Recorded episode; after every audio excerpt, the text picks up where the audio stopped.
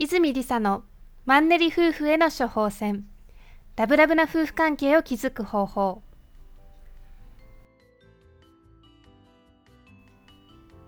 こんにちは泉理沙です。こんにちは泉正人です。いや約1年ぶりの ポッドキャスト更新ですね。そうですね。随分と。はい。もう楽しみにお待ちいただいた皆様本当にありがとうございますだいぶ待ちましたね。はい。まあでもなんかありがたいことにこの1年間ずっと更新していなかったにもかかわらずランキングがずっとね12位13位ぐらいに入っていて、うん、落ちませんでしたね、うん、皆さん。聞いてくださってるんだなと思って、あのありがたく嬉しく思ってます。で今回ですねはい。ポッドキャストをこれから再開していきたいと思っているのですが再開キャンペーンということで、はい。来週3月21日木曜日新聞の日ですね。はい。から3月25日の月曜日までメルマガキャンペーンを行います。はい。はい。でこの3月21日から25日の間にメルマガに登録してくださった方になんとなんと。はい。8個のはい。プレゼントを準備しています。そうですね。ここ1年間が凝縮された。そうですね。1年分のちょっとお礼にと思って8そうですね。個プレゼントを準備しております。それぐらい思いが強いってことですね。はい、はい。で特典の、まあ、プレゼントの一つ目なんですけれどもまずは泉夫婦の思い私たちがこの仕事を始めたきっかけというものですね。そして2つ目のプレゼントがはい。皆さんから結構希望が多かった夫婦喧嘩仲直りの方法ですね。そうですねこれは多かったですね。はい。で3つ目のプレゼントがお金持ちマインドの作り方。うん。で4つ目が甘え上手な女性になる方法。はい。5つ目が過去のトラウマから解消され女性として自信を持つ方法。そして6つ目が彼との結婚を叶える方法。はい。で7つ目が夫婦ラブラブの秘訣。うん。で8つ目が男性が好きな女性の仕草や言動ということではいはいこれ全部あの動画で撮ってますのでぜひ来週3月21日から25日の間にうんホームページですね泉夫婦オフィシャルサイト泉りさ .com で検索をしていただいてメルマガのキャンペーンバナーからお申し込みいただけたらと思いますはい。こちらね、あの、パートナーシップ関係でだけではなくて、お金っていうテーマも扱ってるので、とてもためになると思いますね。はい、はい。楽しみにお待ちいただけたらと思います。はい。では、えー今週の質問からいきたいと思います。結婚すると自由な時間がなくなるから結婚に踏み切れません。という質問が来ています。リサさん、自由な時間ってなくなりますか？なるほど。質問ありがとうございます。まあこれ結婚する前は誰しもが悩みますよね今一人でいる方がいいんじゃないかとかそうそう結婚することしないことのメリットデメリットって考えますよねなくなるんじゃないかっていう不安ですよね。そ時間が束縛されちゃうんじゃないかとかね。ううんん。どうですか、まさとさん、結婚してみて実際に 自由な時間なくなりました？質問が返ってきましたね。そうですね。かえって私は自由な時間が増えたように感じてはいますね。うんううんん。例えばどんなとこでしょう？うーん。まあ、二人で一緒の生活をしていくっていうことで、任せられることが多くなったんですよね。うん。例えば自分でやらなくても、リサさんがやってくれたりする。で、逆にリサさんが、えーまあ、忙しい時だったりっていうのは、私がやったりっていう助け合いができるっていうことで、まあ、時間の使い方は増えたような気がしますね、自由な時間が。ただし、まあ、お互いに対して、えー思いやりを持って使う時間っていうのは増えたかもしれないですね。自分の時間、相手を思いやる時間っていう少しちょっとこう区別がつくかもしれないですけども、うん。ただ、私が思うのは、シングルだった時、自由な時間ってそんなに意識しなかったんですよね。うん。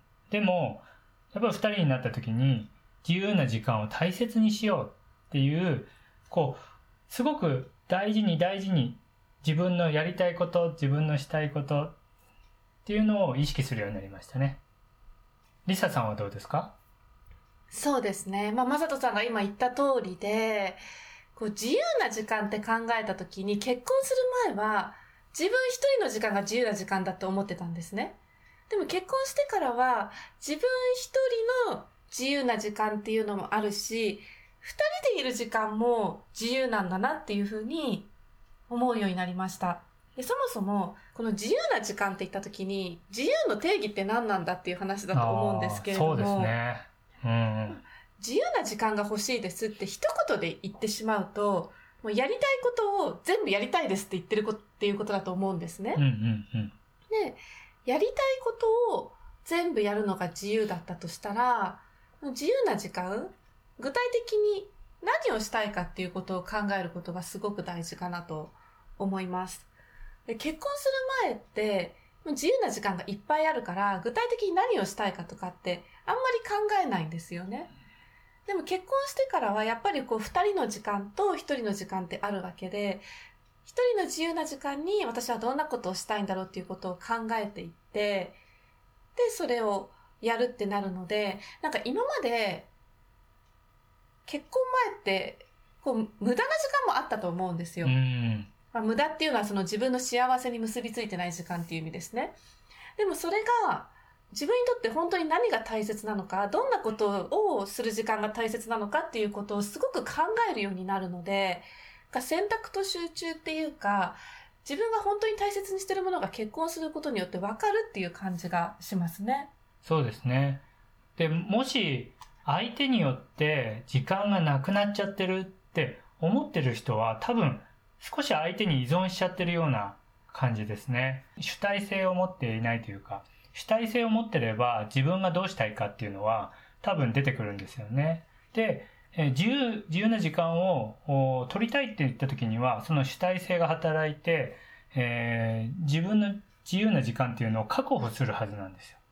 それを確保できずに、えーいるっていうことは、相手にこう依存というか、相手の言われたまんまにこう動いてしまうような、自分がないような、自分はどうしたいかっていうのがないような状態なので、まあそこさえ持っていれば、あの結婚後、何ら不安もなく、自分はこうしたいっていうのが出てくるんじゃないかなと思いますね。で、自由な時間を作っていくと。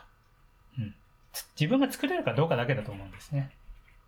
結婚って必ずしも相手に合わせるっていうことではなくって、お互いが自分はこうしたいっていうものをきちんと伝え合う。で、伝え合った上で、では私たちはどうしたいかっていう視点を持つっていうことだと思うんですよね。うんうんで、私たちっていう視点があることで、お互い思いやって接することができるし、なんかやっぱり私たち視点があると楽しいし嬉しいんですよね。そうですね。楽しいことの方が多いと思うんですよね。まあもちろん話し合いっていうのが大事だと思うので、私たち視点ではね、話し合いっていうのが大事だと思うんで、えーまあそこにはね、えー自分の思いと食い違うところっていうのもあるかもしれないんですけど、やっぱりそこで話し合って、えー私たち二人でこうやろうって決めたものに対しては、思いが強くなってきますよね。だからより楽しくなると思いますね。そうですね。あとその、今回ご質問いただいた方が、結婚すると自由な時間がなくなるっていうことで、例えば、親の介護をしなければいけないとか、子供を幼稚園に送っていかなければいけないとか、そういう意味で、実際に、あの、時間っていうのはなくなると思うんですね。そういうことに使わなければいけない時間っていうのは増えるけれども、ただもしかしたらその中に、私は親の介護をしなければいけないとか、うん。幼稚園に連れて行かなければならない。そうじゃない自分はダメな子供なんだ、ダメな親なんだみたいな思い込みが入っているとしたら、うん。それは一旦ちょっと脇に置いていただきたいなと思っていて、結婚生活に実は〇〇しなければならないっていうものは存在しないんですよね。うん。でもし存在しているとしたら、それは自分が勝手にそういう世界を作ってしまっている。例えば何でしょう、子供がお弁当だったとするじゃないですか。で、妻として私はお弁当を作らなければならないと思っていたら、そうではなくって、すっごく忙しい日とか、自分が体調悪い日だってありますよね。で、そういう時にお弁当買ってきてもいいわけですよ。今いいのいっぱい売られてるんで。それとか、なんで受けてるんですか？はい。いっぱいいいのがね。はい。売ってますよね。売ってますね。はいはい。で、あとは、こう、ちょっと手抜きして、別に冷凍食品を詰めるだけだっていいですし、あるいは、誰かに作ってくれ、作ってくださいって一緒に、うちの分も作ってもらえませんかって頼むことだってできるし、その、例えばお弁当を作らなければならない中に全部完璧にやらなきゃいけないみたいなものがあるとしたら、それを一旦手放していただいて、まずできることをやっていく。まあ、できることっていうと、うんそのお弁当、さっきのお弁当の話で言うと、まず、子供とご主人のお弁当を作ってた場合に、ご主人の方にまず聞いてみるっていうのもありですよね。体調が悪い時って、お弁当作んなくてもいいって。そしたら意外とご主人は、あ、それ、そんな無理して作んなくていいよとか言う場合もありますし、そうですよね。うんなんか思い込みで作んなきゃいけないと思ってるかもしれないけれども、うん。全然相手はそう思ってないっていうことよくありますよね。そうそう。買ってきたもので喜ぶかもしれないし。そうなんですよ。うん。あの、私、海外に住んでた時に面白いなと思って見てたんですけれども、お母さんが子供のお弁当例えばサンドイッチとか、普段は持たせるんだけれども、まあ、今日は忙しいから、外国人だからだと思うんですけれども、マックでいい？って聞いたら、もう子供がめちゃくちゃ喜んでて、もうそんなごちそうみたいな感じで喜んでて、意外と行ってみると、うんなんか子供も嬉しいし、あ、こんなんでよかったんだと思って、うんお母さんもすごい気が楽になったりとかっていうこともあるので、うんまずは、今、自分はこうこうこうで大変なんだけどとかっていう状態を相手に伝える、うんうんそういうことで見えてくるものってすごくあるんじゃないかなと思います。ですよね。そのす、何々すべきっていうのは自分の思い込みでしかない場合って結構ありますからね。はい。まあ、そんなこんなで結婚すると自由な時間がなくなるかと言われたら、まあ、確かにやることも増えるんだけれども、逆にそこでパートナーとコミュニケーションをとって、意外と相手はそう思ってないんだなって知れて楽になることがあったり、あるいはもう自分自身が大切なものは何かっていうのをすごい優先順位をつけられていって、本当に大切なものに時間を使うことができるようになるので、心の自由っていう面で言えば、すごいより豊かになっていくんじゃないかなと思いますね。いいこと言いますね。心の自由。はい。うん。確かにそれはふ大きくなると思いますね。はい、うん。ということで、今回はご質問ありがとうございましたあ。りがとうございます。はい。また来週お会いしましょう。ありがとうございました。ありがとうございました。泉理沙のマンネリ夫婦への処方箋。ラブラブな夫婦関係を築く方法では質問を随時募集しております。泉夫婦オフィシャルサイトポッドキャスト特設サイトの質問フォームからお送りください。泉夫婦オフィシャルサイトは泉 -lisa.com izumi-risa.com で検索してください。それでは次回も楽しみにお待ちください。